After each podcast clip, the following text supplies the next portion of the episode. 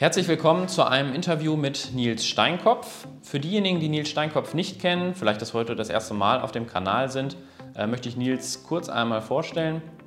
Nils ist Unternehmer und Gründer der Nils Steinkopf Akademie. Das ist ein Trainingsinstitut, äh, was sich mit der Vermittlung von Wissen zum Aktien-, Investment- und Börsenwissen äh, beschäftigt. Ähm, Nils betreibt, wie gesagt, seit einiger Zeit diese Nils Steinkopf Akademie, ist als solcher als Trainer unterwegs im Bereich Aktien und Börse, äh, hat viele Unternehmen in der Vergangenheit gegründet, auch da werden wir heute noch lange drauf zu sprechen kommen, äh, hat einen sehr erfolgreichen Aktien-Podcast und betreibt seit einiger Zeit einen YouTube-Kanal, auf dem er regelmäßig über aktuelle Marktereignisse und äh, Grundwissen zu Aktienanalyse und Börse etc. informiert. Worüber allerdings weniger bekannt ist, gerade auf diesem YouTube-Kanal, ist, wer ist die Person Nils Steinkopf eigentlich? Und genau mit dieser Frage wollen wir uns heute etwas näher befassen. Lieber Nils, schön, dass wir dieses Interview machen. Ich freue mich sehr. Ähm, es soll ja, wie gesagt, heute um dich privat als Mensch gehen. Wer ist Nils Steinkopf? Und so ist es wenig verwunderlich, dass dieses Interview auch heute in deiner Wohnung in Braunschweig stattfindet, wo du seit einiger Zeit lebst. Ähm, wichtig zu erwähnen ist vielleicht vorab noch, dass du die Fragen, die dir gleich gestellt werden, nicht kennst. Also ist für dich auch ein Überraschungspaket. Ähm, das haben wir aus folgendem Grund gemacht. Und zwar wollen wir einfach, dass dieses Interview möglichst authentisch wirkt und äh, die Fragen bzw. die Antworten auf diese Fragen nicht so vorbereitet wirken. Ähm, also bitte ich auch die Zuschauer ähm, um äh, ein bisschen Verständnis, wenn du gleich mal zwei, drei Sekunden brauchst, auch um zu überlegen, weil die Fragen sind durchaus nicht ohne. Äh, zum Teil, weil es eben, wie gesagt, um dich privat geht. Ich bin gespannt, ja. Ja, ähm, es gibt im äh, Faust eine schöne Szene, der Osterspaziergang. Und äh, da gibt es ein schönes Zitat: äh, Hier bin ich Mensch, hier kann ich sein. Und äh, weiter: Zwei Seelen wohnen ach in meiner Brust. Das ist ein ganz bekanntes Zitat, wie gesagt, aus dem Faust. Und die eine Seele von dir, die kennen wir, die Seele des Investors, des Unternehmers, des Aktientrainers. Ähm, und jetzt wollen wir mal die andere Seele so ein bisschen erforschen, die vielleicht auch noch in deiner Brust wohnt, sondern nämlich die des, des, der, des Privatmenschen, des, des Menschen Nils Steinkopf. Und das ist vielleicht auch die erste Frage. Nehmen wir mal das ganze Thema Aktien und Business und so weiter, nehmen wir das mal weg. Was bleibt dann übrig? Wer ist Nils Steinkopf als Mensch? Oh, äh, startet mit einer sehr, sehr guten Frage. Ähm, also wenn man das tatsächlich, wenn man das wegnimmt, bricht, glaube ich, ein nicht unerheblicher Teil dessen, was ich bin, weg. Also ähm, auch durch meine frühe Selbstständigkeit ist einfach ein großer Teil meines Lebens irgendwie das Selbstständigsein, das ist auch Teil meiner Identität, also mhm. Unternehmer sein. Ich sehe mich als Selbstständigen im, im eigentlichen Begriff, nicht in dem, im Sinne jetzt, dass man ähm, für sein eigenes, also kein, kein Arbeitgeber oder ähnliches hat, sondern vielmehr in dem Sinne, dass ich für mich selbst verantwortlich bin, mhm. selbstständig bin, alleine dastehe mhm. und das nichts mit, mit Einsamkeit oder mit Alleinsein zu tun hat, sondern mit einer gewissen Eigenverantwortung, die man übernimmt. So. Und das erstmal, würde ich sagen, wenn man das alles wegnimmt, was bleibt dann? Hm, dann bleibt, glaube ich, ein sehr, und das hoffe ich auch mein Leben lang aufrechterhalten zu können, ein sehr wissbegieriges Kind, mhm. ähm, das sich eigentlich für alles faszinieren kann. Das mhm. fängt irgendwie an, dass ich mich in kleinster von, oder seit kleinster Kindheit mit, mit Technik, für Technik begeistern kann. Also Automobile, ähm, Motorräder, alles, was mit Verbrennungsmotoren zu tun hat, Boote, ähm, auch für LKWs oder ähnliches. Also es ist einfach irgendwie so eine Begeisterung, wofür der Mensch insgesamt eigentlich in der Lage ist, also durch seine Schaffenskraft, durch irgendwie seine, seine Vorstellungskraft erstmal in, in, einem, in einem ersten Schritt und im zweiten Schritt dann eben auch durch, die, durch diese ja, dieses sehr äh, nachhaltige Dranbleiben. Also man muss am Ende sagen, ich habe das Gefühl, es gibt ganz wenige Menschen auf der Welt, die am Ende für ganz große Veränderungen verantwortlich sind. Und es gibt ganz viele, die eigentlich kaum eine Veränderung geschaffen haben in der Welt. Mhm. Und da ist zum Beispiel so ein, so ein, so ein Daimler, finde ich, ein gutes Beispiel, der irgendwie diesen Traum eines, eines Autos hatte und irgendwie am Ende einer der ist, die, die das geschaffen haben. Oder auch so ein Diesel, der diesen Motor, äh, den, den gleichnamigen Motor erfunden hat und so. Und das ist so ein bisschen das, was auch ganz tief in mir sitzt. Also diese Begeisterung, diese Faszination für Technologie oder für Technik insgesamt, aber auch für, ähm, für Natur. Also auch seit, seit ich ein kleiner Junge bin, kann ich irgendwie mich für alles, was sagen wir, die Naturwissenschaften ähm, zugehörig ist, begeistern. Ähm, da kommt sicher dann auch noch so eine Begeisterung für Politik dazu. Mhm. Ähm, eine Begeisterung für, für Psychologie, ähm, eine Begeisterung für irgendwie ähm, man kann es Selbstoptimierung nennen, also wie man mit sich selber umgeht, um irgendwie auch in einem ersten Schritt irgendwie rauszufinden, was will man eigentlich, in einem zweiten Schritt, wie erreicht man das. Mhm. Und äh, ich glaube, ein ganz wichtiger Punkt, wenn man jetzt mal diese, diesen, diesen Kreis irgendwie abschließt, ein ganz wichtiger Punkt ist dann eben die, die zweite Kategorie, ähm, der, der Mensch, der, der Freund. Also ich, ich, äh, ich glaube, das, was da noch überbleibt, ist, dass ich ein sehr gesellschaftsliebender Mensch bin, mhm.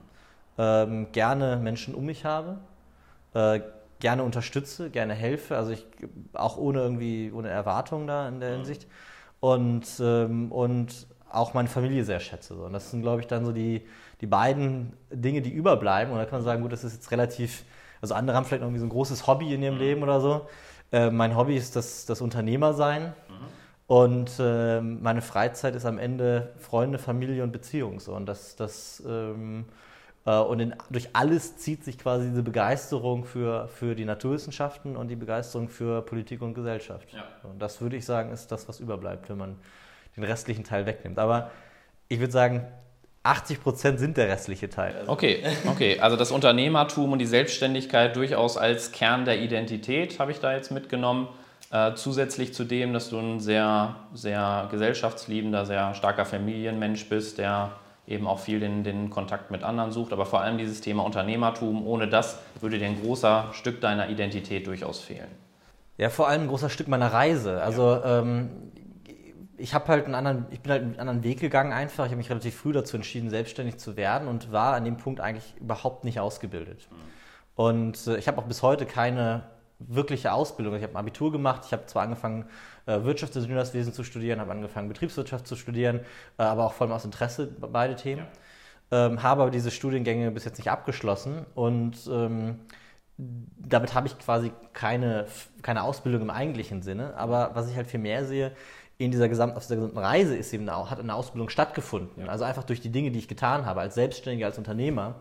Und würde man diesen Teil wegnehmen, würde auch ein großer Teil meiner Ausbildung, meiner Fähigkeiten, meiner äh, Erfahrung einfach wegbrechen, meiner, meiner, meiner Lebensgeschichte, sage ich mal, irgendwie wegbrechen. Deswegen ist das funktioniert nicht. Man kann nicht diesen Teil wegnehmen. Ja. Ne? Man muss überlegen, ich bin jetzt äh, Ende 20, ähm, in, in ein, zwei Jahren bin ich, bin ich 30 und dann ähm, bin ich länger oder genauso lange selbstständig, wie ich nicht selbstständig ja. war in meinem Leben. Und wenn man da sagt, man nimmt irgendwie ab dem 15. Lebensjahr, und das ist nur der Punkt, wo, sage ich mal, die faktische Selbstständigkeit begonnen ja. hat, ne, also die, ähm, nimmt man die, äh, den Teil raus, dann bleibt da, ähm, oder dann bricht dann ein nicht unerheblicher Teil weg. Ja, so? Vor allem der bewusste Teil, den man wirklich jetzt auch in jüngster Vergangenheit genau. wirklich bewusst wahrgenommen hat. Die frühkindliche Erinnerung, die ist ja dann doch häufig ein bisschen getrübt, zumindest bis zu einem bestimmten Zeitpunkt.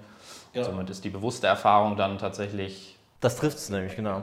Was aber ganz wichtig an dem Punkt ist, nicht, dass das falsch verstanden wird. Ähm, was mir wichtig ist, ist noch was ganz anderes. Also äh, ähm, die von der Priorität her würde ich sagen, auch wenn in meinem Leben der Teil Freunde, obwohl jetzt seit, seit einigen äh, Monaten äh, arbeite ich ja mit, mit Kevin, einem guten Freund von uns beiden, ähm, in, in meiner eigenen Firma zusammen, wodurch natürlich irgendwie eine weitere Komponente Freundschaft mit ins Business gerückt ist und auch einen größeren Teil eingenommen hat. Aber insgesamt auch wenn ich sage, 80 Prozent sind irgendwie das Unternehmersein, mhm. der Teil, der mir wichtig ist, ist Familie, Freunde und, und, und, und, und äh, sag mal, äh, Gesellschaft, mit der ich mich umgebe. So. Also das, das ist schon, äh, das darf man schon nicht vergessen, dass man das eine Mal die Gewichtung und das andere die Priorität hat irgendwie. Ne? Also das, das an der Stelle nochmal gesagt dazu. Ja. Du hast gerade was ganz Schönes gesagt, das bringt mir im Prinzip die perfekte Überleitung zu dem, was ich dich jetzt fragen möchte. Und zwar, du hast gesagt, ähm, du bist so ein wissbegieriges, neugieriges Kind. Also das ist ja durchaus auch eine schöne Antwort auf die Frage, wer ist Nils Steinkopf eigentlich als Mensch? Und äh, ich möchte jetzt so ein bisschen mit deinem Werdegang weitermachen, gewissermaßen die frühen Jahre des Nils Steinkopf ein bisschen, ein bisschen äh, erörtern. Und die erste Frage, die ich hätte, ist, was ist das Erste aus deiner Kindheit, woran du dich erinnern kannst? Ganz bewusst, was ist die erste Erinnerung? Ganz bewusst die erste Erinnerung. Also meine erste Erinnerung, die bewusst ist, ist tatsächlich in Portugal. Ähm, ich bin in frühen Jahren meiner Kindheit mit meiner Familie nach Portugal gezogen. Also meine Familie mit mir, würde ich eher sagen. Mhm. Und eine der ersten Erinnerungen ist, also das ist sehr verschwommen, aber ist ähm, im Prinzip ähm, an die Zeit in diesem Haus dort in Portugal. Mhm. Und wenn ich auch so die ersten Jahre dann, dann äh, einfach mal so irgendwie eine Erinnerung versuche dort, dort aufzunehmen, dann, dann ist es vor allem ähm, Küste Portugals. Äh, also dieses Entlangfahren, wir fahren irgendwo hin, weil es im Prinzip, wir haben damals in, in Cascais gewohnt, das ist ein Ort fort von Lissabon, mhm. ähm, direkt an der Küste. Und egal, wo wir hingefahren sind, wir sind diese Küstenstraße gefahren. Und das ist im Prinzip eine Erinnerung, die eigentlich somit die stärkste ist, dass ich einfach weiß, ich sitze in diesem, in diesem Auto. Es war damals so ein, so ein Golf 3 Cabrio, äh, mit dem wir öfter gefahren sind und ansonsten so ein so ein Alhambra, Seat Alhambra, äh, das andere Auto, so ein, so ein klassisches Familienvan. Und das sind so diese Erinnerungen, wo ich eigentlich einfach äh, weiß, okay, da sitze ich drin und wir fahren mit diesem Auto da diese, diese Küstenstraßen lang. Ähm, das ist so das erste, sag ich mal, bewusste, was man so irgendwie, wo, wo ich weiß, okay, das ist Erinnerung. Ja. Und wenn ich aber so überlege, die erste Szene, wo ich so interagiere, also halt so, das sind halt so Bilder, die man irgendwie hat, mhm. aber die ersten Szenen interagiert, das ist tatsächlich ähm, eine Szene, wo ich irgendwie mit meinem, meinem Vater und meiner Mutter ähm, auch in Portugal äh, sitze und es muss in der Küche, glaube ich, sein und wir dort einfach irgendwie essen und, und ich würde sagen, diskutieren oder unterhalten. Also es ist mhm. natürlich ne, verzerrt durch die, ja. durch die Zeit, aber also ein, ein, eine Interaktion halt eben in dem Sinne. Und das ist auch so ein Gefühl, ich würde sagen, wenn ich mich daran erinnere, hat das einen, einen, sehr ähnlichen Charme, wie das heute auch noch hat, wenn ich mit meinen Eltern irgendwie am Tisch sitze und mich unterhalte. Auch weil ich nie das Gefühl hatte, ähm, also das ist, es wurde nie diese Dominanz, die Eltern normalerweise gegenüber den Kindern gegenüber ausspielen, die habe ich so in der Form nicht erlebt. Also ja. es war zwar klar, wer, ähm, also ich hatte keine anti-autoritäre Erziehung oder so, mhm. aber es war halt klar, dass irgendwie, die haben einen immer ernst genommen, sag ich ja. mal, in der, in der Sicht. Und das ist so diese Erinnerung, die da als, man kann sagen, als erste Erinnerung existiert. Ja. Ne? ja. genau.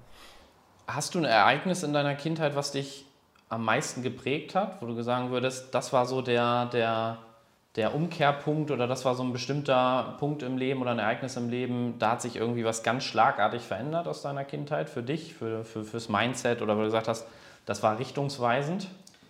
Also man versucht ja im Nachgang immer so die Vergangenheit zu erklären.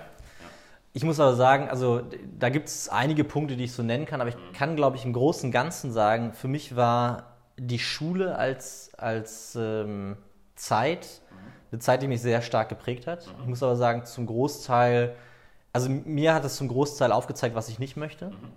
Und ich kann nicht sagen, dass ich die Schule als positive Zeit empfunden habe. Mhm. Also ähm, für mich war das äh, viel, ich sag mal, dieses, diese Begeisterung des Kindseins ja. kaputt machen war. Das war für mich Schule. Also die haben wirklich geschafft, Dinge, für die ich mich fasziniert und begeistert habe, in kürzester Zeit zu Themen zu machen, die ich einfach nicht, nicht mehr hören konnte. Mhm. Und und äh, das ist für mich so, so eine Sache, die, wo ich einfach sagen kann, okay, das hat eine sehr starke Prägung insgesamt einfach, also durch dieses, ähm, dieses Schule erleben. Ja. Ähm, es gibt aber ein Ereignis, wo ich sagen kann, das ist im Nachgang irgendwie so ein Wendepunkt gewesen. Das ist ein Urlaub, der musste um die zwölf Jahre gewesen sein, da war ich mit meinen Eltern in, äh, in Südfrankreich im Urlaub. Und das war so ein Punkt, wo ich irgendwie das erste Mal gemerkt habe, ich möchte irgendwie was anderes. Ich möchte nicht ähm, dieses Konzept des klassischen Daseins halte ich für nicht, nicht notwendig. Also ich glaube, eine Gesellschaft kann sich auch deutlich freier entfalten als ähm, so wie wir, sag ich mal, wir alle das akzeptieren mit dem, mit dem, äh, mit dem, mit der Erwerbstätigkeit, sage ich jetzt mal. Ne? Äh, und da war so erst erstmal der Punkt, wo ich das angefangen habe, wirklich bewusst anzuzweifeln. Das, das ist ausgelöst worden, das kann ich auch heute immer noch sagen, das ist eines der wichtigsten Bücher meines Lebens. Das ist Die Kunst über Geld nachzudenken von André Costolani.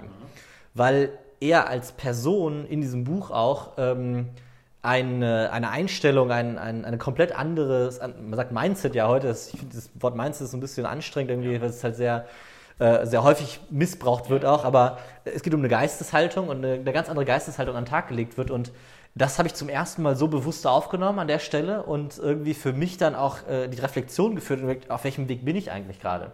Und auch dieses das erste Mal dieser, diese Überlegung, wenn ich alles wie alle mache, komme ich am gleichen Ziel an?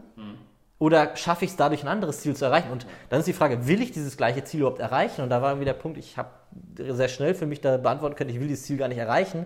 Also darf ich nicht alles wie alle machen. Und das ist so für mich der, der erste Wendepunkt, sage ich mal, wo ich gemerkt habe, okay, ich, ich will irgendwie, also als kleiner Junge habe ich mal gesagt, ich will Erfinder werden. Da wusste ich noch nicht, dass Erfinder kein Beruf ist. So, und irgendwann habe ich kapiert, okay, Erfinder ist nicht der Beruf, dann wollte ich Ingenieur werden. Mhm sondern an dem Punkt, an dem ich da, sage ich mal, in diesem Urlaub war, habe ich von Ingenieur umgeswitcht und gesagt, ich will Unternehmer werden. Mhm. Weil es eigentlich, was mich fasziniert am Ingenieursein, äh, hat, hat, oder diese, diese Faszination, die das ausgelöst hat, war eigentlich das, was die größten Unternehmer mit sich gebracht haben. Also diese, dieser Umsetzung, dieser, der, der, diese Veränderung und sowas. Ja. Und das war wirklich so ein Punkt, wahrscheinlich jetzt so im Nachgang, muss man sagen, man verzerrt das ja so ein bisschen über die Erinnerung, im Nachgang, äh, wo ich sagen kann, da habe ich ähm, das erste Mal angefangen, meine Einstellung zu verändern, ja. in diese Richtung, ne, diese Abzweigung zu nehmen.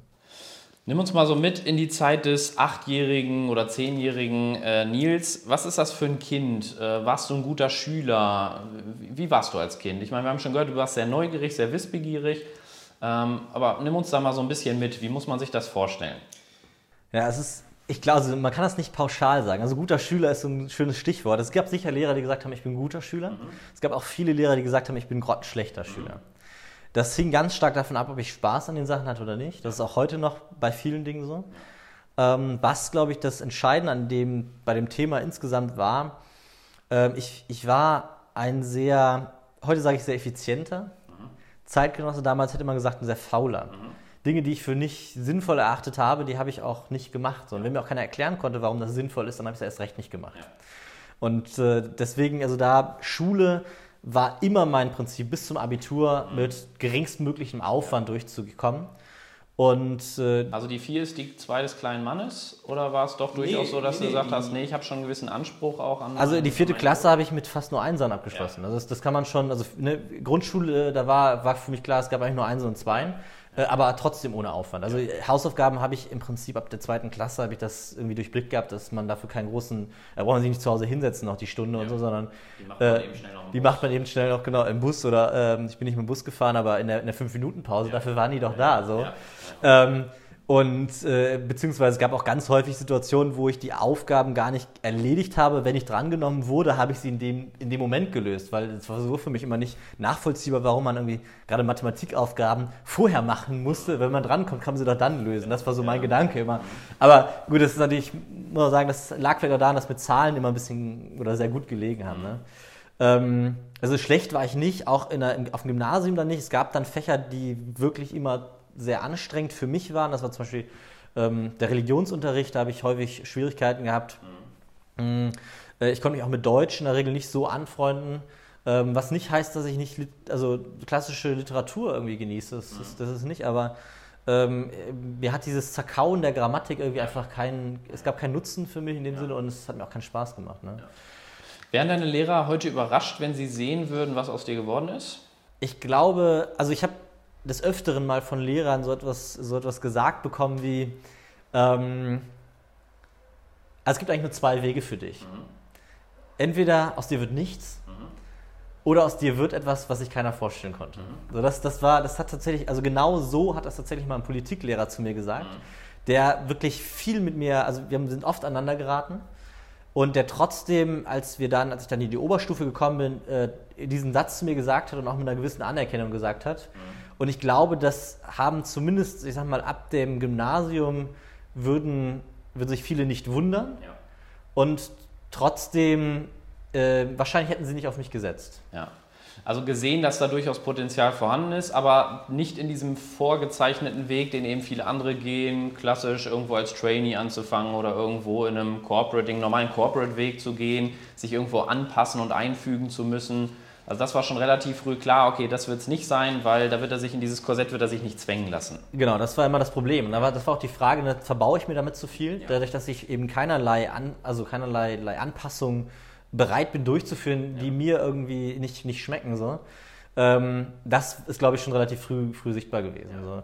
Ähm, aber, und da muss man auch sagen, es gab auch große Defizite in vielen Bereichen. Also eine naturwissenschaftliche Aufgabe war immer da, ein Interesse auch und so, aber es gab auch trotzdem große Defizite, also gerade in Schrift, Sprache und, und, und also das, das war so, wo man sagen muss, naja, das hätte ihm auf der Reise aufhalten können. Das muss ich auch sagen, das habe ich erst gelernt, ab dem Punkt, ab dem ich es wirklich gebraucht habe in der Selbstständigkeit ähm, und auch Spaß dran gefunden. Also ähm, aber außerhalb des klassischen Schulweges. Ja, außerhalb des klassischen Schulweges, ja. Doch. Und aber dann, insgesamt kann man trotzdem sagen, also es gibt sicher welche, die überrascht werden. Das sind dann die, die, die Deutschlehrer, die werden sicher überrascht gewesen sein. Mhm. Wobei nicht alle. Ich habe auch eine sehr, sehr gute ähm, Deutschlehrerin gehabt. Äh, Frau Herrmann hieß die, die war wirklich, äh, die hat die hat gewusst, wie sie mit mir umgehen muss, damit Leistung rauskommt. Und da hat man eben auch gesehen, wie gut Pädagogen sind. Ja. Ähm, ja. Also auf diesem Wege auch nochmal ganz herzliche Grüße an Frau Herrmann. Also es gibt nicht nur schlechte Lehrer, sondern ja, es gibt tatsächlich auch Lehrer, die ihren Job verstehen. Ja, ich muss dann auch noch an einen Geschichtslehrer nennen, Herr Johannes, der war auch auf jeden Fall äh, einer der besten Lehrer, die ich hatte. Ähm, weil das muss man fairerweise an der Stelle sagen, weil den würde ich sogar als Lehrer, als Pädagoge noch deutlich davor ansiedeln. Ja. Auch wenn Geschichte nicht unbedingt, weil gerade dieses stupide Auswendiglernen war nicht so mein Thema, aber äh, trotzdem ein sehr, sehr guter Lehrer gewesen. Ja. Jetzt haben wir gerade von diesem klassischen Corporate-Weg gesprochen, beziehungsweise dieser klassische vorgezeichnete Weg. Und die Schule ist ja auch ein bisschen darauf ausgelegt, genau solche Menschen hervorzurufen, die sich irgendwo ein Stück weit auch einordnen können, beziehungsweise die eine gewisse Konformität auch haben, dann später fürs Berufsleben. Darauf wird man ja auch im Prinzip vorbereitet. Man wird ja heute nicht darauf vorbereitet, dann Unternehmer zu werden, beziehungsweise selbstständig zu werden, sondern die Schule ist ja tatsächlich so, dass sie einen mehr auf den klassischen Arbeitnehmerweg vorbereitet. Jetzt ist dein Vater ja Topmanager bei einem bekannten äh, OEM in Deutschland, hat also studiert, hat den klassischen Karriereweg eigentlich gemacht, für viele wahrscheinlich eine Traumkarriere, äh, hat viele Mitarbeiter bzw. viele Mitarbeiter auch gehabt, trägt viel Verantwortung, hat in der Vergangenheit viel Verantwortung getragen.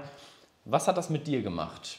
Dass du das gesehen hast, dass dein Vater da diesen klassischen Corporate-Weg geht, dass er, dass er beruflichen Erfolg hat, dass er eben diesen Weg geht den, viele, den sich viele wahrscheinlich auch wünschen würden, die eben diesen klassischen äh, Abitur- und äh, Studienabfolge machen. Also ich, die Frage, was das mit mir gemacht hat, die habe ich tatsächlich noch, mir noch nie gestellt. Aber ich würde sagen, das hat eigentlich gar nichts mit mir gemacht. Mhm. Ähm, ich äh, habe auch immer wieder so, so direkt haben wir jetzt nicht so viel über diese Karriere gesprochen mhm. zu Hause. Ich habe es immer eher indirekt mitbekommen, wenn dann irgendwer auf mich zugekommen ist und meinte, Mensch, hier dein Vater ist doch und so. Das ist eher so die Sache gewesen. Und was äh, da immer kam, war eigentlich, dass er ein sehr, sehr gute, eine sehr gute Führungskraft ist. Und ich glaube auch heute, seine große, große Stärke ist nicht unbedingt die, die er hat zwar Ingenieur, also ist ein klassischer Maschinenbauingenieur, hat das Studium auch hinter sich gebracht.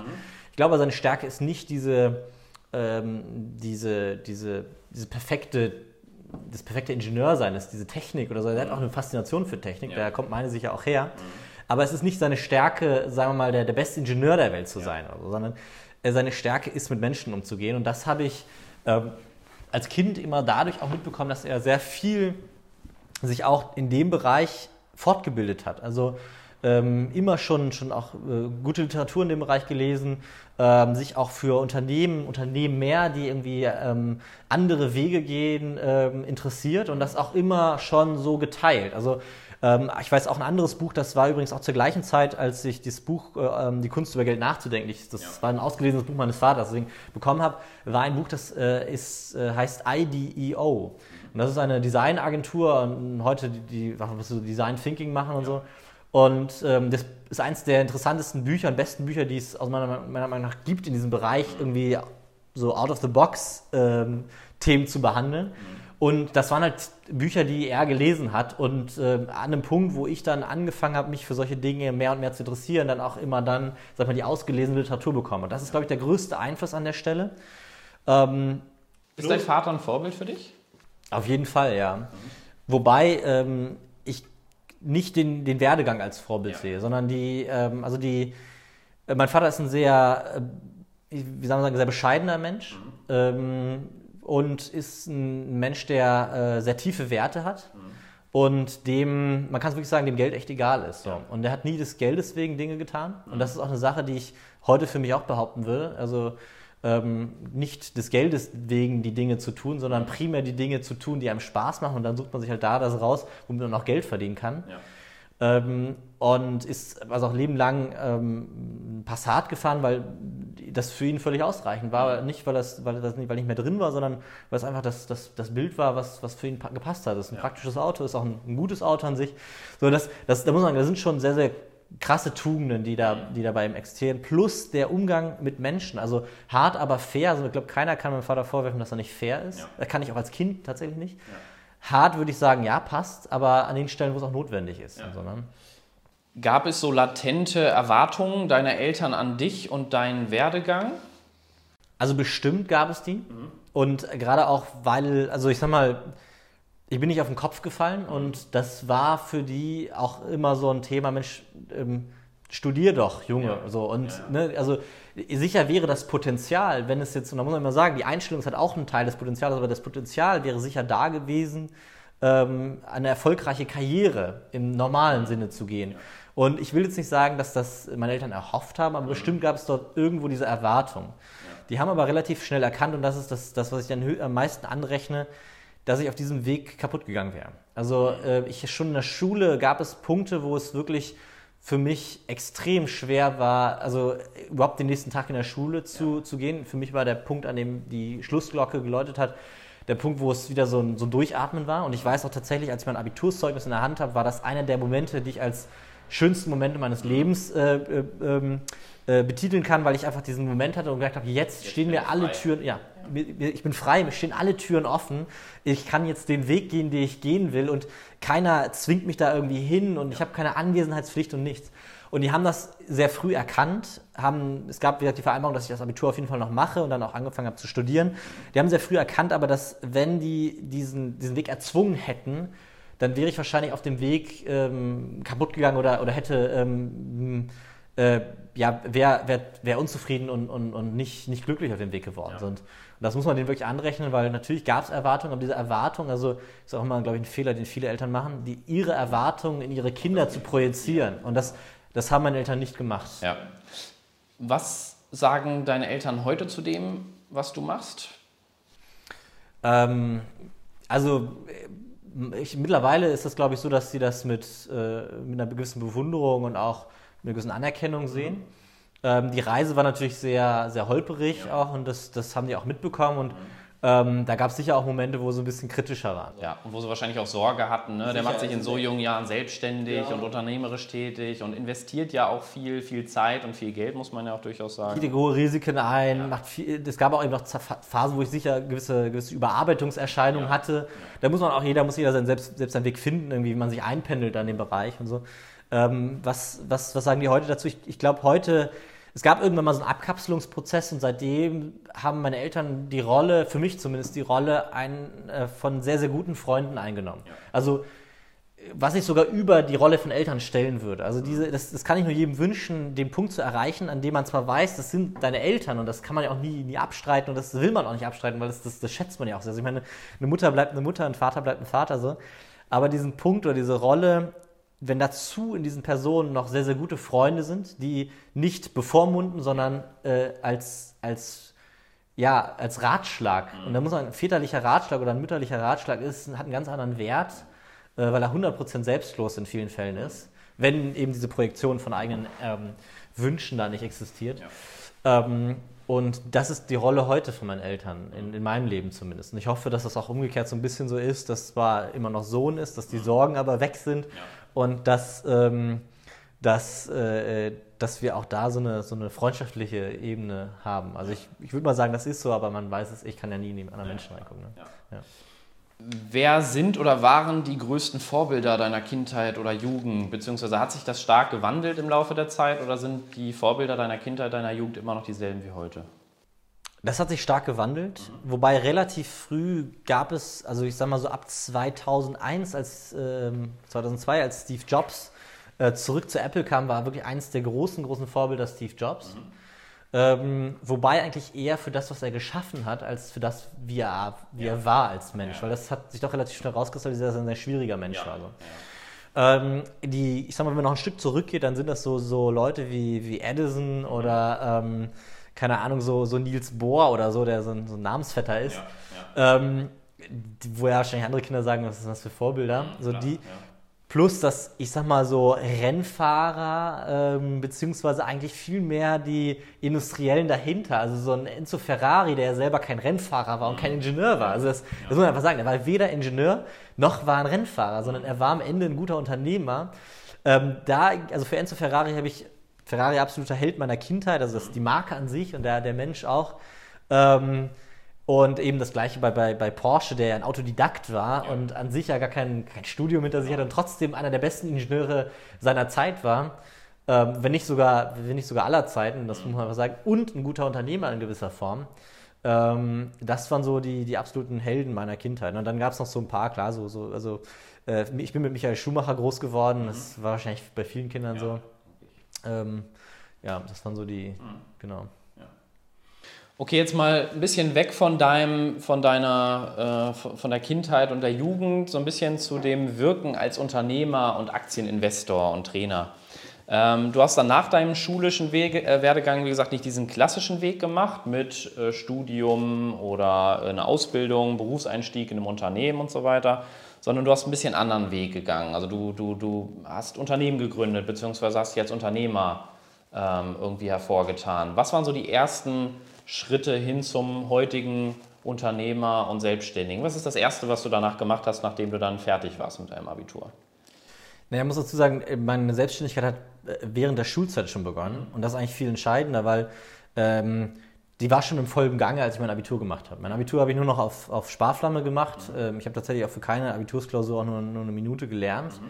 Ähm, weil ich der Meinung war, gut, das haben wir jetzt zwei Jahre durchgekaut, jetzt brauche ich das nicht nochmal. Mhm. Und andere haben sich da ähm, viel, viel Zeit für investiert. So. Ja. Mhm. Äh, die, die, Reise fing eigentlich damit an, das muss man sagen, man hat das Bewusstsein aufgebaut und als das Bewusstsein da war, fing die Reise damit an, dass ähm, die, das erste Geschäft quasi entstehen musste. Ja. Und äh, ich habe damals, zu der Zeit ging das noch, äh, angefangen mit Computerteilen so ein bisschen rumzubasteln. Ich habe Internetseiten gebaut und ich habe gebrauchte Bücher gehandelt. Mhm. Auch in relativ großem Stil, mhm. für, die, sagen wir, für das Alter auf jeden Fall, aber auch wirklich äh, insgesamt in einem großen Stil. Gab es zu dem Zeitpunkt schon Amazon? Es gab zu dem Zeitpunkt schon Amazon. Ich habe im Prinzip das gemacht, was dann später jemand, äh, der, der heute sehr, sehr groß ist, Momox, ah, ja. ähm, in viel, viel größeren Stil noch gemacht hat. Mhm. Da muss ich einfach sagen, da hat mir damals die Fantasie für gefehlt, dass ja. man das in so großem Stil machen ja. konnte. Ähm, aber ich habe das in ähnlichem Stil gemacht mhm. und auch sehr gut und äh, auch zu einer Zeit, wo Momox noch gar nicht existent war. Ähm, und über die Schulen äh, oder die Schule, auf die ich gegangen bin, eben äh, die Bücher eingekauft habe und das in einem, in einem, sehr, guten, sehr guten Weg. Was aber eigentlich so der Durchbruch war, war Internetseiten zu machen. Das war so eine Zeit, da ging das noch mhm. ähm, und ich habe relativ schnell den Dreh rausgehabt, wie man das machen kann und habe dann auch sehr schnell sehr viele Internetseiten gemacht und auch dann mit, mit 16 den ersten Mitarbeiter gehabt, oder knapp bevor ich 15 war, mhm. der dann erst als 450 Euro Kraft für mich gearbeitet hat. Und äh, das war so die, waren so die Anfänge, sag ich mal. Äh, mit dem hat das nicht so ultra lange gehalten. Da muss man einfach sagen, mangels meiner Personalführung vielleicht, aber auch unter anderem sicher, weil, weil äh, er schwieriger Mitarbeiter war. Da sind wahrscheinlich zwei Welten zusammengekommen. Ähm, aber trotzdem, als ich mein Abitur gemacht habe, hatte ich schon eine relativ gut laufende Medien- und Softwareagentur. Mhm. Und die habe ich dann zum Beginn des Studiums weiter ausgebaut. Ne, ich habe da noch so eine kleine Etappe dazwischen gehabt, da habe ich einige Monate bei Bentley gearbeitet mit so einem Ding zwischen Studium, Vorpraktikum und studentischer Unternehmensberatung. So, da habe ich einen ganz guten Vertrag ausgehandelt damals, ähm, der, wo ich voll bezahlt war und auch sehr gut bezahlt war, aber trotzdem alle Voraussetzungen hatte, damit ich das Ingenieursstudium äh, beginnen konnte. Ja. Und das war so eine kleine Zwangspause, die ich dazwischen hatte. Und dann äh, in der Zeit konnte ich mich aber gut mit so ein bisschen Perspektive raus aus meinem eigenen Unternehmen, um danach wieder richtig einzusteigen. Und habe dann einige Jahre lang eine, eine, Agentur aufgebaut, wo wir immer komplexere Softwareprojekte umgesetzt haben. Mhm. Man muss dazu sagen, ich bin links und rechts vom Weg, aber immer mit Unternehmensideen begonnen und das, das, das, das ist so ein bisschen dieses Ding. Plus, dass ich auch mit 15 schon den Start an der Börse, also als Investor ge, ge, äh, begonnen habe. Ich habe damals über das äh, Familiengericht meine Vollgeschäftsfähigkeit eingeklagt. Ähm, da haben meine Eltern mitgespielt. Das, deswegen Klage klingt da so böse. Die ja. waren da voll, voll dabei und haben gesagt, okay, können wir machen. Ähm, und äh, bin dann mit 15 an den Broker herangetreten und habe ein Depot eröffnet. Das war damals relativ schwierig, weil die hatten den Prozess noch nie gemacht vorher. Das ist ja auch ungewöhnlich tatsächlich. Viele würden wahrscheinlich sagen, ich lege das über meine Eltern an ja, oder die legen das Geld für ja. mich an und ihr seid tatsächlich den schweren Weg oder ihr seid den, den, den, genau. den steinigen Weg gegangen. Ja, aber den, den, den selbstverantwortlichen Weg. Ne? Also ich habe damit auch 100% für meine eigenen, äh, also für meine eigene finanzielle ähm, Situation gehaftet. Das ja. muss man auch dazu sagen. Meine Eltern waren nicht mehr haftend für meine finanzielle Situation ja. an dem Punkt. Ne? Ja. Das unterstreicht auch nochmal so diese Selbstständigkeit, dass das tatsächlich ein Teil deiner Identität ist. Jetzt nicht nur selbstständig zu sein in dem, was du tust und wie du besteuert wirst sozusagen, sondern wirklich als Person auch selbstständig genau. sein zu wollen und wirken zu wollen. Ja. Vor allem das Wichtige an der Stelle ist, aber natürlich trotzdem hatte ich dieses Fang, Fangband äh, meiner Eltern da im Hintergrund, die, äh, die mich auch nicht fallen lassen hätten an der Stelle. Also das muss man auch dazu sagen, auch zu dem Zeitpunkt gab es ein gutes Verhältnis zu denen. Ne? Ähm, nur, nur, trotzdem war das so der, der, der Punkt und Depot eröffnet, mit 15 auch da losgelegt und es gab immer so parallele Stränge, an denen ich gearbeitet habe. Also ich habe nicht nur immer eine Sache gemacht, sondern immer so ein bisschen gefächert. Mhm. weil es einfach auch meine Natur ist, links und rechts vom Tellerrand zu gucken und ähm, das zu verbinden. Also das ist auch eben heute, ich bin eher ein Generalist als ein Spezialist. Trotz, dass ich an der Börse auch ein Spezialist bin, würde ich mich als, also beschreibt mich der Generalist eher als der Spezialist. Ja. Weil eben die Fähigkeiten, die so existieren, links und rechts von dieser einen Kernfähigkeit, ähm, so breit gestreut sind, dass man eigentlich von einem Generalisten sprechen ja, muss. Immer auf unterschiedlichen Spielfeldern unterwegs zu sein, nie nur eine Sache machen, sondern auch während deines Unternehmertums und der Agentur, die du aufgebaut hast, auch noch andere Geschäftsideen umgesetzt. Genau. Was auch einfach die Stärke am Ende schafft, weil du kannst dann verknüpfen. Ja. Also das war für mich tatsächlich, irgendwann konnte ich dann diese ganzen Dinge zusammen bündeln, mhm. weil auf einmal konnte man es verknüpfen unterm Strich. Ne? Ja. Ich weiß von dir, dass du mal ein äh, Schwangerschaftstee im Internet verkauft hast. Das ist ja nun nicht gerade artverwandt zu dem, was du heute machst, ähm, zeigt aber vielleicht auch, wie variabel du bist in dem, was du tust. Ähm, wie kamst du darauf und was genau hat es damit auf sich? Das ist ja schon eine spannende Geschichte, beziehungsweise schon eine skurrile Geschäftsidee, als Mann Schwangerschaftstee im Internet zu verkaufen. Ja, also das ist im Prinzip dadurch gekommen, dass ich eine Freundin hatte, die Pharmazie studiert hat. Mhm. Und darüber, darüber habe ich eine kennengelernt, die, in, die eine Abschlussarbeit geschrieben hat darüber, wie gewisse Kräuter harmonisierend auf den Zyklus der weiblichen Frau sich mhm. auswirken. Also wirklich eine wissenschaftliche Abhandlung da. Ich glaube, den Doktor hat sie da sogar ähm, geschrieben, wenn ich da, also die Doktorarbeit hat sie darüber geschrieben, wenn ich da, bin mir ganz sicher. Und ein Rezept entwickelt, wie man mit einem Tee den weiblichen Zyklus deutlich schneller, gerade nach Absitzen einer Pille, harmonisieren kann. Und das fand ich damals, dachte ich mir, das ist doch, also das Problem, weil ich das Problem auch aus dem Freundeskreis kannte. Ich habe viele ältere Freunde auch gehabt zu dem Zeitpunkt, die Probleme hatten, ähm, schwanger zu werden, sage ich jetzt mal. Und äh, da habe ich dann gesagt, okay, warte kurz, das ist doch ein Nerv, der da getroffen wird. Und habe gesagt, mach das. Sie wollte das aber partout nicht machen. Sie ist äh, vom Mindset her hundertprozentige Angestellte ja. gewesen oder ist sie auch immer noch. Und äh, dann habe ich ihr gesagt, okay, alles klar, ich kaufe dir dieses Rezept ab und habe dann irgendwie für 400 Euro dieses Rezept gekauft. Bin dann an einen Teeproduzenten herangetreten und habe gesagt, wir produzieren diesen Tee und diesen Tee verkaufen wir.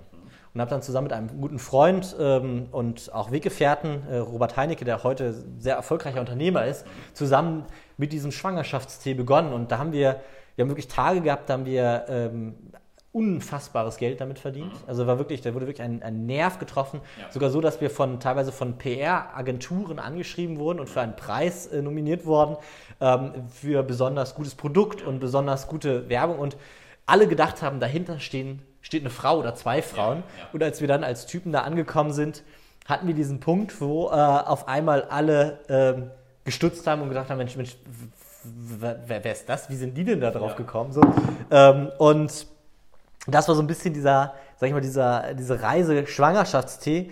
Ähm, das hat zwar gutes Geld verdient, ja. war aber an dem Punkt, an dem diese Nuss geknackt war, dass man damit sehr gutes Geld verdient, war das für mich eigentlich auch uninteressant. Okay. Also war es reizlos? Es war reizlos, ja. ja. Es war wirklich ja. reizlos. Ähm, Wahrscheinlich auch, weil ihr euch beide nicht zu 100% mit dem identifizieren konntet, genau. was ihr da verkauft habt. Ne? Gar nicht. Und das ist auch eine Sache, die, wir, die ich immer mehr gelernt habe. So, äh, der Spaß an der Sache, die Herausforderung ist ein Thema, der, der, das, das er mitbringt. Und das ist an der Börse eben gegeben. Ja. Plus, dass ähm, wir gewissermaßen diese, ja, ich sag mal, es geht nicht darum, irgendwie, dass irgendwie nur das Geld verdienen muss, sondern es muss bei der, bei, dem, bei der aktiven Sache der Spaß dabei bleiben. Ja. Sonst ist das Thema relativ schnell an einem Punkt, wo ich sage, ich habe da keine Lust mehr zu. Ja. Und das macht die Börse auch so faszinierend, weil es ist immer, gibt immer Aktualität. Es ist eine Disziplin, die aus ganz, ganz vielen Bereichen steht. Äh, besteht, also Psychologie, es ist BWL, es ist Volkswirtschaft, es ist Statistik, ähm, es ist eben, ähm, was da zusammenkommt, ich sag mal, in so vielen Bereichen, glaube ich, ähm, das Wissen notwendig. Und man kann nicht, also es, ist, gibt so beim Golfen ja diesen Witz, äh, der kürzeste Golferwitz, ich kann's. Mhm. Ich würde sagen, das kann man auf die Börse genauso übertragen. Also kürzeste Witz ist, ich habe es verstanden. Ja, ja. Weil alles zu durchdringen wird keiner in seinem ganzen Leben. Und es gibt keine Blaupause für Erfolg an der Börse. Das, das ist es so. Es, gibt, es gibt zwar Strategien, die sehr gut jemand auch unterrichten kann, sehr ja. gut funktionieren und es gibt auch ein Grundwissen und so. Aber wirklich, dass jemand in der Lage ist, das zu 100% zu mhm. durchblicken, gewissermaßen die Formel für Erfolg an der Börse. Wenn du das machst, dann hast du immer Erfolg. Genau, also ne, genau, immer Erfolg, das ist ja, der Punkt. Also man kann nämlich eine statistische Unschärfe, geht das. Also man sagt, okay, man kann erfolgreich sein, das ist auch ein Weg, der Erfolg ist, aber du kann, wirst niemals, niemals wird es jemanden geben, der genau sagen kann, diese Aktie wird in drei Tagen 1,23% steigen oder fallen oder was weiß ich. Also diese Präzision ist unmöglich in der Hinsicht. Ne? Ähm, aber es ist natürlich schon möglich, die, äh, diese Grundstrukturen, also das gesamte weil Börse ist am Ende nur etwas, was das widerspiegelt, nämlich Strukturen in Volkswirtschaft, in Betriebswirtschaft, äh, Strukturen in der Gesellschaft insgesamt. Und das kann man schon ableiten und dann eben auch die Spreu vom Weizen trennt sich nämlich an der Stelle, die, die verstanden haben, wie gewisse Strukturen und, und, und Mechanismen funktionieren, mhm. gegenüber dem, wie quasi, ähm, ähm, also beziehungsweise welche Auswirkungen das am Ende auf, diese, auf diese Bör die Börse, die Kapitalmärkte als solches hat. Ja. Und äh, jemand, der das verstanden hat, der profitiert davon. Und jemand, der es nicht verstanden hat, der läuft halt wie ein Blinder ähm, durch diese, diese Welt mhm. und ist am Ende dann auch, sagen wir, das gefundene Fressen beziehungsweise ist der, der verliert. Ne? Ja. Das ist schon so. Ja.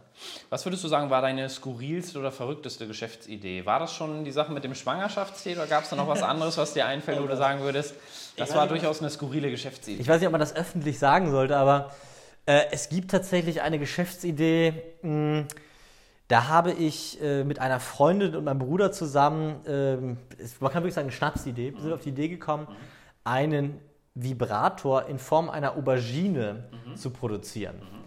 Und ähm, da gab es, es ist auch bis zu dem Punkt des Prototypen gegangen und dann war ich an dem Punkt, wo ich gesagt habe, ich glaube nicht, dass das in meine Reise als Unternehmer reingehört. Ja, ja.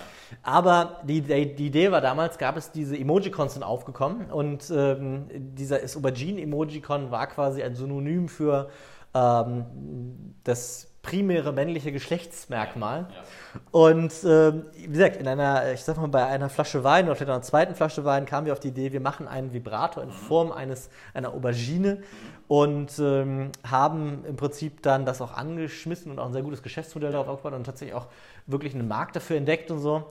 Ähm, haben es aber an dem Punkt dann irgendwo abgebrochen. Ich würde sagen, das war wahrscheinlich die skurrilste ja. Geschäftsidee. Die aber auch hier merkt man ja, natürlich können auch andere solche Ideen entwickeln, durchaus auch nach dem ein oder anderen Gläschen Wein oder vielleicht auch mal nach einer Flasche Wein. Ähm, aber es ist doch eher unwahrscheinlich, dass andere dann tatsächlich sagen, und das setzen wir jetzt in die Tat um. Wir machen da jetzt einen Prototypen raus, wir entwickeln ein Geschäftsmodell daraus, wir kümmern uns um die Themen wie Marketing und vielleicht auch mal eine Unternehmensgründung, sondern bei den meisten bleibt das ja bloße Fantasie. Aber ihr habt euch tatsächlich hingesetzt und es umgesetzt, beziehungsweise war dann in den ersten Zügen der Umsetzung. Würdest du sagen, dass diese Machermentalität und es einfach mal auszuprobieren und dieses Trial and Error, dass das so ein bisschen in deiner, in deiner, ähm, in, deiner, in deinem Instinkt bzw. in deiner Persönlichkeit irgendwo verankert ist? Ja, 100 Prozent. Also, ähm, also kann ich nicht, würde ich nie sagen, bevor ich es nicht versucht habe. Ja. Das ist eine Sache, die ich auch 100 Prozent in mir verankert habe und äh, einfach mal versuchen. Versuchst du einfach mal, und das ist auch der 100% der Weg, den ich gehe. Ich versuche es, probiere es aus und, äh, und äh, sammle meine Erfahrungen daraus, weil jedes Mal wird meine Erfahrung reicher und lernt ein bisschen mehr. Und das ist schon eine Sache, die, ähm, die ich zu 100% ähm, auch in mir bewusst verankert habe. Also ähm, auch wirklich gezielt daran gearbeitet habe, dass das sich verankert. Ja. Ja. Ähm, wenn du heute nicht in der Nils Steinkopf Akademie für das ganze Thema Investment und Aktienanalyse äh, und auch Aktientraining verantwortlich wärst, sondern eines deiner früheren Geschäfte weitergemacht hättest, wo du sagst, das hat eigentlich das größte Potenzial gehabt. Damit habe ich mich sowohl identifizieren können, als auch viel Geld verdienen können.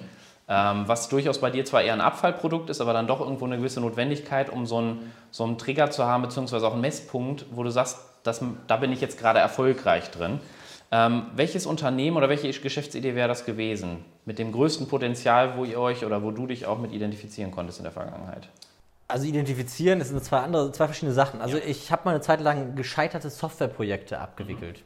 Und diese gescheiterten Softwareprojekte, das sind tatsächlich, ist tatsächlich eine, ein Schmerz gewesen, der bei vielen Unternehmen sehr, sehr groß ist. Mhm. Und dieser Schmerz, der, ähm, da kann man natürlich am Ende auch viel Geld mit verdienen. Also das Potenzial, es gibt wirklich viele, unfassbar viele gescheiterte Softwareprojekte in Unternehmen und ich sag mal, da hätte man wunderbar eine, ähm, eine Unternehmensberatung drauf aufbauen können. Mein Spaß hat das aber nie geweckt, weil das ist immer ein, ein Auseinandersetzen mit Schmerz, genau. mit, ab, mit, mit irgendwie gescheiterten Projekten, äh, mit extremen, mit Erwartungen, die da irgendwie äh, äh verloren gegangen sind mhm. und so. Also das ist nicht, nicht das, wo ich sage, das funktioniert. Ja. Äh, also als, als, da hat man viel Spaß als Unternehmer dran. Ähm, es gab aber sicher auf der Reise noch einige andere Sachen, wo man, wenn man es richtig gemacht hat, also wenn man auch den vollen Fokus drauf gesetzt hätte, wo man, ähm, wo man erfolgreich mit gewesen wäre. Also ähm, von, äh, ich habe einen sehr guten Kontakt nach China, die, äh, die ich sag mal, vom, von der kleinen, vom Kugelschreiber bis zur Waschmaschine im Prinzip alles in China produzieren können. Mhm. Und auch allein das als äh, als Beratungsunternehmen in dem Bereich oder auch als, als Lohnproduzent äh, dort aufzutreten, wäre auch eine Sache gewesen, wo man sicher sehr, sehr groß hätte mit werden können. Ja. Die Frage ist halt, ob man da Spaß dran hat. Und das äh, muss ich sagen, also ich habe es immer wieder selbst gemerkt, auch wenn ich diese Unternehmen mit aufgebaut habe, wenn ich dann teilweise auch bei den ähm, Projekten drin war, dass eigentlich äh, ich dann zur Entspannung mich mit dem Thema der, der, der Kapitalmärkte auseinandergesetzt habe, eine Auswertung gemacht habe und in dem Bereich äh, aktiv wurde und dann gemerkt habe, das, das sind einfach da, wo die Leidenschaft ist, da ist und das, das klingt halt, also ich meine, es klingt immer so, als müsste ich das sagen, dass ich da Spaß dran ja. habe. Aber es, du kennst mich ein bisschen, ja. äh, das Umfeld, das mich kennt, weiß, wie ich, wie fasziniert ich davon bin, diese Themen, mich mit diesen Themen auseinanderzusetzen, die zu zerkauen und wirklich in die Tiefe da reinzugehen. Und, äh, und das ist tatsächlich das, was ich auch beobachtet habe bei mir selber, dass ich gesagt habe, okay, da ist mein Herzblut. Also so, so blöd das klingt, ich brenne dafür, weil es einfach meine komplette Faszination aufnimmt, ähm, auch zu verstehen und diese, dieses, dieses, dieses Gedanken, ähm, diese gedankliche Herausforderung anzunehmen, zu überlegen, was sind denn die Ereignisse, die in Zukunft kommen, die Veränderungen, die die Welt verändern. Was ist das nächste Apple? Was ist die nächste Technologie nach dem Internet? Also, weil wir werden nicht stehen bleiben als Menschheit. Ne? Und das, das sind so Themen, wo man, äh, wo, ich, wo ich sehr, sehr viel drüber nachdenke und wo ich halt auch viel Spaß dran habe. Ja. Ne? Wir haben so ein bisschen über deine Vergangenheit als Unternehmer gesprochen. Kommen wir noch mal ganz kurz auf das Thema Aktieninvestor und Aktientrainer zu sprechen. Ähm, gerade in diesem Feld ist es ja unfassbar wichtig, einen gewissen Track Record zu haben, um Vertrauen aufzubauen zu den Leuten, damit auch die Leute einem vertrauen und sagen, zu dem gehe ich, von dem lasse ich mir jetzt was beibringen. Wenn ich beispielsweise ein Immobilienseminar besuche, dann erwarte ich ja, dass derjenige, der da vorne steht, deutlich mehr Immobilien hat als ich, dass er einen gewissen Track Record hat, dass er beispielsweise 200, 500 oder gar 1000 Immobilien hat. Ähm, was würdest du sagen, ist dein Track Record als Aktieninvestor? Warum sollte ich als potenzieller Kunde zu Nils Steinkopf gehen und mir von Nils Steinkopf etwas über Aktien erzählen lassen?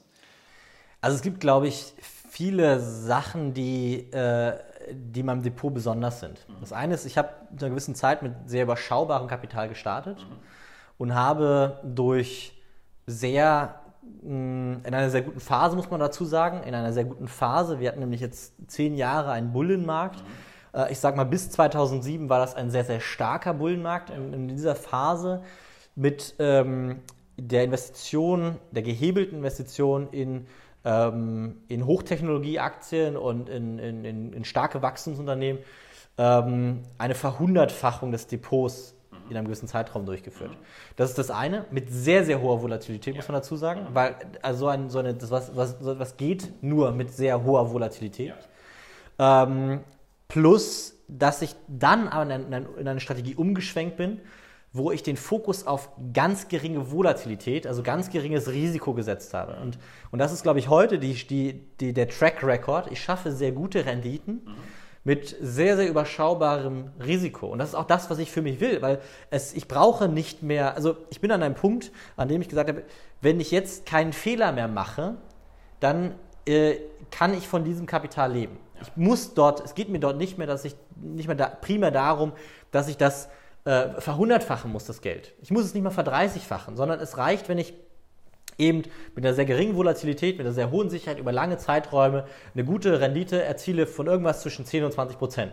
Ich, ich knacke die tatsächlich jedes Jahr. Ich mache auch immer noch, das nenne ich Fizzy Money, also sprudelndes Geld, ähm, ein, ein, kleines Unterdepot, in dem ich immer noch sehr, sehr aggressiv unterwegs bin und auch, weil es juckt mir in den Fingern an den Stellen.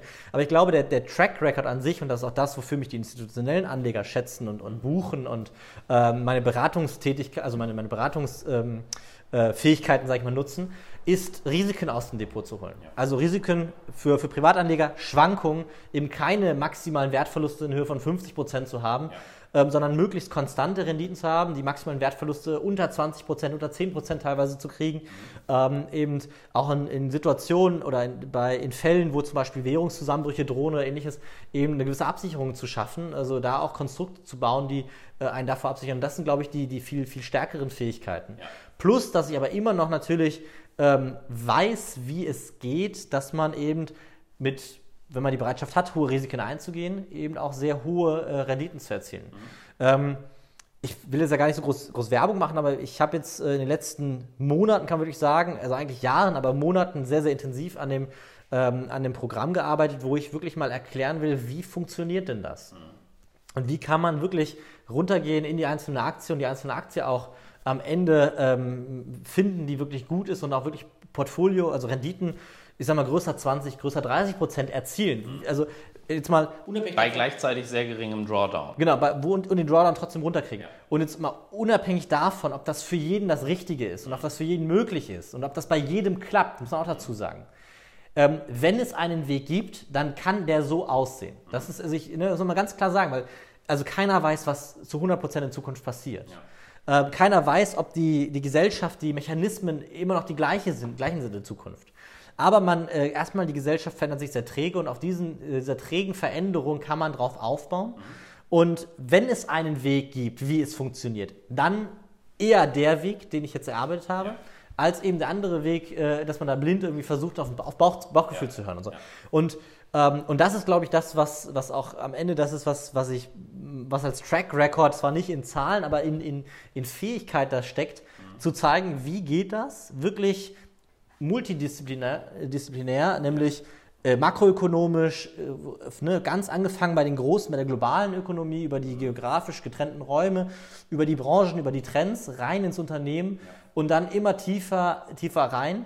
Und bis in das Portfolio-Management äh, also an sich um, um dann eben so, so, einen ganzheitlichen Ansatz aufzubauen. Also auch eine gewisse Mündigkeit den Teilnehmern zu vermitteln und nicht zu sagen, investiert in ETFs und auf lange Sicht, 30, 40 Jahre macht ihr dann im Schnitt eure 8, 9 Prozent, aber könnt auch mal einen großen Rücksetzer haben, sondern wirklich, ja. die Leute sollen sich damit auskennen, was sie machen, sich nicht einfach darauf verlassen, dass in der Vergangenheit, historisch betrachtet, ETFs über lange Zeit dann doch immer eine relativ konstante Rendite gegeben haben, die äh, irgendwie im Bereich von 8, 9, 10 Prozent liegt. Ja, schön wär's. Ne? Also in, in Euro liegt die ja deutlich drunter. Das gucken sehr viele immer nur in Dollar an. In Euro liegt sie deutlich ein bisschen, also deutlich darunter. Und ähm, ja, also genau das ist der Punkt. Und die Frage möchte ich trotzdem nochmal an, an der Stelle ein bisschen, bisschen zerlegen. Ähm, das, weil ich habe gerade hab eine Platz, also eine Platzreife im Golf gemacht. Und das ist eigentlich ein gutes Beispiel ähm, für das Verhältnis von Lehrer und Schüler es viele glauben, also ich sehe das, ich suche mir auch die Lehrer so aus, dass ich sage, es muss jemand sein, der etwas erreicht hat. Trotzdem glauben viele, ähm, dass das die Hauptfähigkeit ist, die ein Lehrer mitbringen muss. Ich weiß aber aus, eigenem, aus eigener Erfahrung, gerade dadurch, dass ich halt auch mit institutionellen Anlegern arbeite, die einfach ein gewisses Grund-Know-how haben und eben aber auch mit Anlegern arbeiten, die bei Null starten, dass viel, viel wichtiger ist, sich hineinversetzen zu können in den, der keine Ahnung hat. Weil es nützt dir nichts, wenn du jemanden hast, der vielleicht der erfolgreichste ist, ja. der aber gar nicht in der Lage ist, zu erklären, ja. was am Ende notwendig ist. Mhm. Und ähm, ich bin mittlerweile sogar an einem Punkt, wo ich für mich selber die Frage stelle, muss der Lehrer erfolgreicher sein als ich? Mhm. Oder kann der Lehrer nicht sogar einer sein, der nur in der Lage ist, aus den Menschen das Beste rauszuholen? Mhm. Das habe ich nämlich durch eine Doku über Dirk Nowitzki äh, für mich reflektiert weil Dirk Nowitzki hat einen Mentor, der seinen Trainer, mit dem er, der wirklich am Ende, äh, ich weiß nicht, ich habe ihn den Professor oder so genannt als Spitznamen, weil er ein, ein Typ ist, der sehr, ähm, sehr eng mit ihm gearbeitet hat. Und er selber war nie so erfolgreich, wie Nowitzki das ist. Und trotzdem ist der, glaube ich, der Hauptgrund dafür, warum Nowitzki so erfolgreich ist.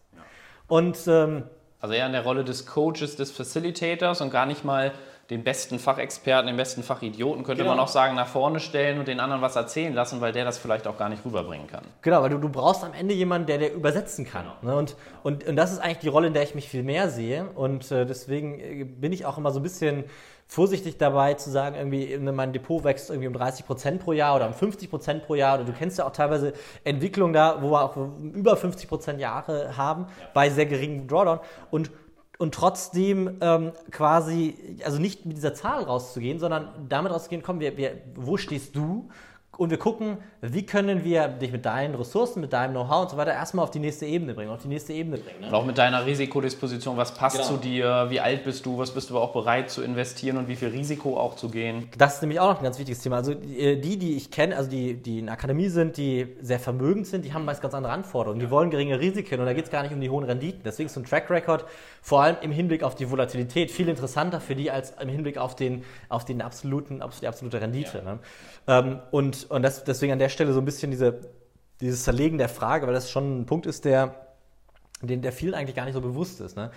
Ähm, gerade an der Börse wollen viele, gucken immer nur am Anfang auf die Renditen. Ja, viel, viel genau. wichtiger ist am Anfang auf die, auf die Risiken zu gucken, weil erst dadurch, dass man sich äh, Risiko, also geringeres Risiko erarbeitet, hat man überhaupt den Freiraum, ähm, über Renditen nachzudenken, nämlich Dinge zu tun, die höhere Renditen bringen, aber eben auch ein höheres Risiko mit sich bringen. Und dafür muss man erstmal das Gesamtrisiko des Portfolios reduzieren, damit du am Ende diesen, diesen Step in diese Richtung hinkriegst. Ne? Jetzt möchte ich nochmal gerne einen tieferen Blick auf dich als Menschen äh, werfen, des Pudels Kern sozusagen erforschen, äh, um nochmal mit Goethes Faust um die Ecke zu kommen. Ähm, wir haben vorhin so ein bisschen was über dein Verhältnis zu Schule und Schulbildung gehört. Und äh, ich erinnere mich selbst noch daran, wie wenig Freude ich zu meiner Schulzeit mit äh, Lückentexten hatte. Äh, also du wirst dich auch erinnern, schlecht kopierte Arbeitszettel, die dann vom Lehrer ausgehändigt wurden, womit er sich einige freie Minuten erkauft hat, äh, um jetzt mal nicht vor den kleinen Terroristen sprechen zu müssen. Und ähm, genau dieses Konzept möchte ich jetzt allerdings nochmal übertragen auf unser Interview und würde dich bitten, die folgenden Sätze mal kurz zu vervollständigen. Äh, der erste Satz wäre, Geld ist für mich. Freiheit. Das passt sehr gut zum nächsten Punkt, weil Freiheit definiere ich als. Freiheit definiere ich als, ähm, ja, also ich sag mal, ich muss, muss den Satz ein bisschen umformulieren dann. Also Freiheit ist für mich tun und lassen zu können, was ich möchte, was meiner Moral entspricht. Also auch, äh, auch das ist ein ganz, wichtiges, ganz wichtiger Punkt an der Stelle. Ähm, für mich ist Freiheit eben auch meiner Moral hinterher zu, zu sein und mhm. nicht durch Zwänge eine, äh, quasi die Moral nach hinten zu stellen. Ja. Ne? Also Geld ist eben auch Freiheit und, und Freiheit ist ähm, seine eigene Moral zu verfolgen und ja. nicht ähm, da abzuweichen. Das also Geld ermöglicht dir sozusagen ja. die Freiheit, ja. ja. Das ist auch ein Luxus, es ist auch Luxus äh, für viele Menschen, das, äh, das, das, das verstehen, habe ich immer das Gefühl, das verstehen nicht. Es ist ein Luxus, ähm, die Ebene der Moral äh, zu, äh, einzunehmen, weil wenn man nichts, also wenn man die Grundbedürfnisse nicht decken kann, mhm. dann kann man sich nicht leisten, äh, über Moral zu sprechen. So. Also es ist deutlich schwieriger zumindest. Und deswegen ist für mich einfach Freiheit am Ende äh, auch meine Form dessen, was moralisch ist, leben zu dürfen. Ja. Also Luxus ist in dem Fall auch weniger, sich jetzt irgendwie teure Sachen leisten zu können, sondern vor allem sich selbst entsprechen zu können und sich selbst ein Stück weit ausleben zu können. Ja, materielle Dinge, klar gibt es da Sachen, die einen äh, für einen Moment äh, freuen und, und, die auch, wo auch immer natürlich der, der Wunsch nach, nach existiert, aber äh, von der Priorität her ist das ein ganz anderer, ganz anderer Punkt. Ne? Also für mich absolut erstmal die Dinge tun und lassen zu können. Also es geht mir um die Zeit, ähm, weil das ist einfach das höchste und teuerste Gut, was es gibt, Zeit.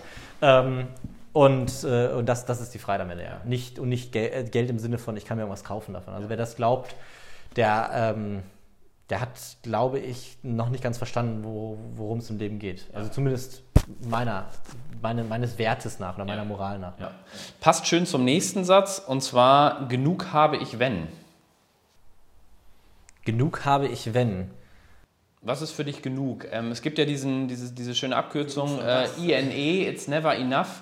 Ähm, ja, Im Prinzip betrifft das alles. Also man kann von allem, also das ist ja so ein bisschen in uns angelegt, eigentlich nie genug haben. Es ja, gibt ja, wie gesagt, diesen schönen okay. Spruch, It's never enough, egal um was es geht. Ne? Es gibt so eine schöne Szene in, in äh, Wall Street 2, äh, wo dann der Protagonist den, den äh, ich sag mal, Bösewicht, den bösen Fondsmanager fragt, ähm, was ist deine Zahl? Also wann, was ist die Zahl, wo du sagst, das ist für dich dann ja. irgendwann genug, um aufzu... Genau. Und er, seine Antwort lautet more. Ja, ja. Ähm, und genau da, daher komme ich, weil viele, viele sagen dann ja, Mensch, wenn ich das erreicht habe, dann. Und dann haben sie es irgendwann erreicht und dann ist es doch nicht genug, weil dann gucken sie schon aufs Nächste. Also wann ist genug? Also in, in, in, in Vermögen möchte ich es gar nicht sagen, weil das ist auch, da hat jeder seine eigene Zahl und das ist vollkommen irrsinnig jetzt zu sagen, ich meine es irgendwie bei, bei, bei 10, bei 30 Millionen, bei 100 Millionen oder bei einer Milliarde oder was weiß ich, das ist völliger Schwachsinn. So. Ähm, ich würde sagen, vollkommene Freiheit. Also dann, wenn ich wirklich das Gefühl habe, es gibt keine äußeren Zwänge mehr, sondern ich kann ohne natürlich immer die Freiheit eines anderen einzuschränken. Das ist für mich ein ganz wichtiger Punkt, weil das ist Definition von Freiheit für mich. Da endet nämlich meine Freiheit, wenn ich die Freiheit eines anderen einschenke. Aber wenn ich die absolute Freiheit habe, ohne die Freiheit eines anderen einzuschränken und das einzuschränken und das äh, ist für mich der Punkt, an dem ich sagen würde, da ist genug. Mhm. Glück bedeutet für mich Freiheit. Mhm. ja, also ich würde sagen Freiheit. Ja. Ähm, vielleicht geteilte Freiheit. Mhm. Weil man muss schon sagen, also eine, ich merke, dass jetzt gerade wieder eine Beziehung, eine gut geführte Beziehung, äh, verstärkt das Gefühl von Glück. Ja. Und äh, gute Freunde im Umkreis verstärken das Gefühl von Glück ebenfalls. Ja, also ja man sagt ja, Freude ist das Einzige, was mehr wird, wenn man es teilt. Ne? 100 Prozent würde ich so unterschreiben, ja. ja. Ähm, der schönste Ort auf der Welt für mich ist? Ähm, also es, das, es ist im Süden, das ist so ganz einfach, ist das nicht zu beantworten. Also das, was ich eben am Anfang auch erklärt habe, mit der Kindheitserinnerung an der Küste Portugals lang ja. zu fahren, das, das kann ein Gefühl in mir auslösen, was, was nirgendwo anders so existiert. Ja. Und da könnte ich schon sagen, im Auto die Küste äh, äh, Portugals entlang zu fahren, gerade diese Steilküsten, wo die Zistrosen wachsen und so, mhm. da würde ich schon sagen, das ist der schönste Ort für mich. Ja. Ähm, wenn ich dann aber so ein bisschen links und rechts gucke, dann ist, hat Portugal doch ein paar Probleme, die ich zum Beispiel in Norditalien nicht sehe. Mhm. Und da würde ich sagen, ich kann so ein ähnliches Gefühl auch an den norditalienischen Bergseen erzeugen, beziehungsweise so die Küste ähm, so Côte d'Azur und dann Richtung Italien da auch Portofino und Coda, da kann ich so ein ähnliches Gefühl auch erzeugen. Also eine wunderschöne Küste, also von der Natur her. Ähm, natürlich haben das auch die anderen Schönen und Reichen da erkannt, ja. Aber es ist einfach wirklich ein sehr, sehr schöner, schöner Ort. Da. Ja. ähm, wo wir gerade bei Orten auf der Welt sind, ähm, nimm uns mal mit auf die Reise zu einem perfekten Tag aus dem Leben von Nils Steinkopf. Von heute oder ein idealisiert perfekter Tag? Ähm, durchaus von heute. Was ist heute für dich ein perfekter Tag? Ähm, also ich stehe früh auf, das ist tatsächlich für mich ein perfekter Tag. Mhm. Ich stehe früh auf und... Äh, Was heißt früh in deinem Fall? Äh, also in meinem Fall heißt früh, äh, früh ist die Definition von anderen, aber 5 Uhr ist früh. Mhm. Dann, dann, ja. dann stehe ich auf und fange an, die ersten Stunden mich mit, mit einem Thema auseinanderzusetzen, worüber ich wahrscheinlich schon am Abend vorher ähm, mir den Kopf zerbrochen habe. Im Idealfall muss man den Abend vorher damit reinnehmen äh, den Abend vorher mit Freunden über ein Thema diskutiert habe und ich an, Punkten gekommen, an Punkte gekommen bin, wo ich, ähm, sag ich mal, an das Ende meines Wissens gekommen bin und dann irgendwie auch grübel äh, mit irgendeiner Problemstellung, sei es gesellschaftlich oder technisch oder sonst irgendwas gekommen bin und ich dann quasi am nächsten Morgen meistens habe ich über die Nacht hinweg die äh, Ansätze, wo ich dann, wo ich dann an, angreifen kann. Am nächsten Morgen kann ich mich dann damit beschäftigen. Ja. Das ist tatsächlich, das kann man nicht glauben, aber das ist für mich Spaß. Okay, das ist der Start in den Tag. Das ist der Start in den Tag, ja. Ich bin kein großer Frühstücker. Mhm. Ähm, das heißt, für mich ist eigentlich die erste Mahlzeit der Mittag. Mhm. Und den, den, Mittag würde ich so beschreiben, dass ich ähm, idealerweise sehr gut essen gehen kann. Also es muss nicht lange, muss nicht viel sein, aber zu einem guten Italiener essen gehen kann. Und wenn ich dann, dann den perfekten Tag geben kann, dann ist das irgendwo in Norditalien an der Küste, ich sag mal Forte di Marmi beim schönen Italiener oder so. Ja. Das wäre schon ein, schon ein perfekter Tag. Es könnte auch auf Sylt sein, es könnte aber auch äh, irgendwo x-beliebig anders sein. Mhm. Und im Idealfall für dieses Mittagessen mit mh, mm, meiner Freundin und mit Freunden ja. äh, stattfinden. Und es wäre ein ausgedehntes Mittagessen. So, ich sag mal von 12.30 Uhr bis 15 Uhr könnte ich mir gut vorstellen.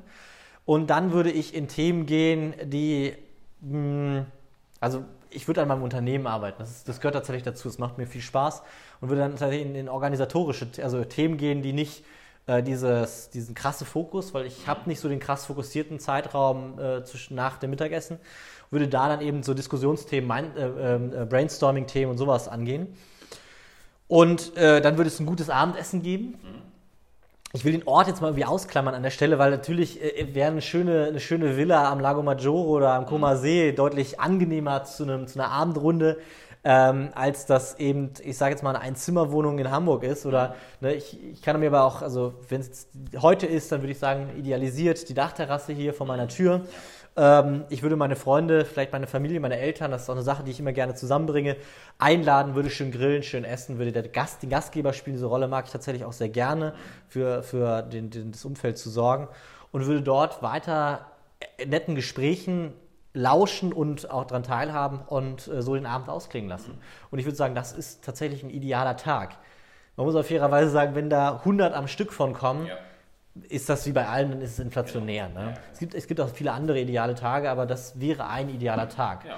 Und äh, je nachdem, wie lange das geht, setze ich mich dann nochmal hin und lese was oder mache noch weiter an dem, wo ich morgens dran gearbeitet habe. Mhm. Ähm, und beschäftigst und, dich dann schon mit dem Problem des genau. Folgetages. Also der, das ist so, wäre so der, der, der, klassische, der klassische Weg, so wie, ne, und da muss man sagen, dass die, das, der perfekte Tag, der ja. idealisierte Tag, liegt sehr, sehr nah auch an dem Tag, den ich heute äh, lebe in der Regel. Ja. Ne? Ja. Was würdest du sagen, sind deine Top 3 Ziele im Leben, die nichts mit deinem Business zu tun haben?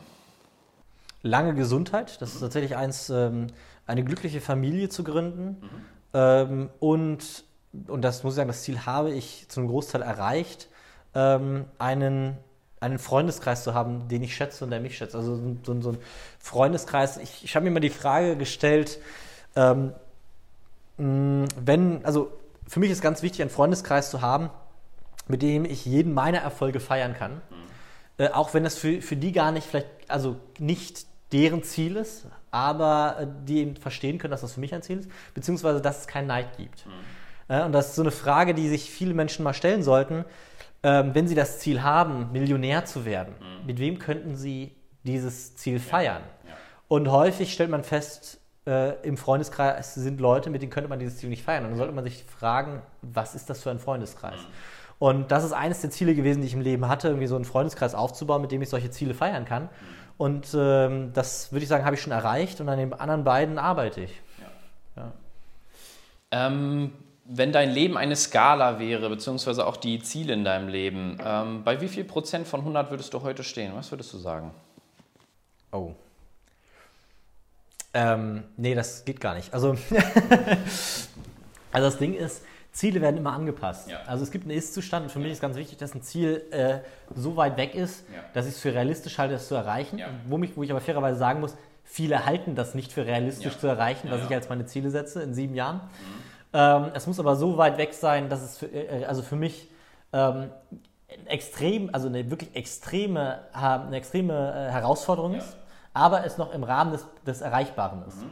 Und bewusst wird dieses Ziel immer weiter rausgerückt ja. damit quasi, ähm, weil das dieser Sweet Spot der Motivation ist. So, und das, das würde ich an der Stelle quasi sehen als diesen, diesen Punkt, wo ich sage, also es gibt keinen Prozentskala, weil die, die, die, ich bin immer bei ja. vielleicht 15 Prozent oder so. Ja. Ne, weil das immer, mein Ziel ist immer Faktor 7 ungefähr. Mhm. Sag, ich sage jetzt mal so in der Größenordnung, ich habe das jetzt nicht, nicht validiert, aber jetzt ja. mal so vom Gefühl her Faktor 7. Mhm. Und ich bin immer bei 15 Prozent. Das heißt, es wird nie diesen Punkt geben, dass ich sage, ich bin, ähm, und ich hoffe, dass das auch so bleibt. Also, dass ich auch mit 80 noch da sitze und sage, du, als nächstes gehe ich das an. Ne? Und das, ja. Eine letzte Frage, die ich dir noch äh, stellen möchte, die ich vielleicht auch hätte an den Anfang des Interviews stellen können, aber wie das eben so im Leben ist, es kann nur rückwärts verstanden, muss aber vorwärts gelebt werden. Und ähm, um das Ganze vielleicht nochmal abzuschließen ähm, und dem Ganzen, äh, dem Ganzen sozusagen die, die perfekte Zusammenfassung zu geben, welches eine Wort zieht sich durch dein gesamtes Leben? Freiheit. Also, ich habe es jetzt, glaube ich, schon ein paar Mal gesagt. Also, das eine Wort ist Freiheit. Ja, also es ist wirklich also ich als Kind schon, als äh, junger Erwachsener und als Erwachsener noch mehr, ist die, das, die wichtigste, äh, das, das wichtigste, sagen wir, der wichtigste Wert einfach Freiheit. Also zu tun und zu lassen, das, was ich möchte, worauf ich Lust habe und nicht von äußeren Zwängen äh, erfüllt zu sein. Und deswegen, das eine Wort ist Freiheit. Ja. Zu 100 Prozent. Lieber Nils, vielen Dank für das spannende und sehr persönliche Interview und weiterhin alles Gute. Ja, vielen Dank, dass du dir Zeit genommen hast, mich zu interviewen. Sehr gerne.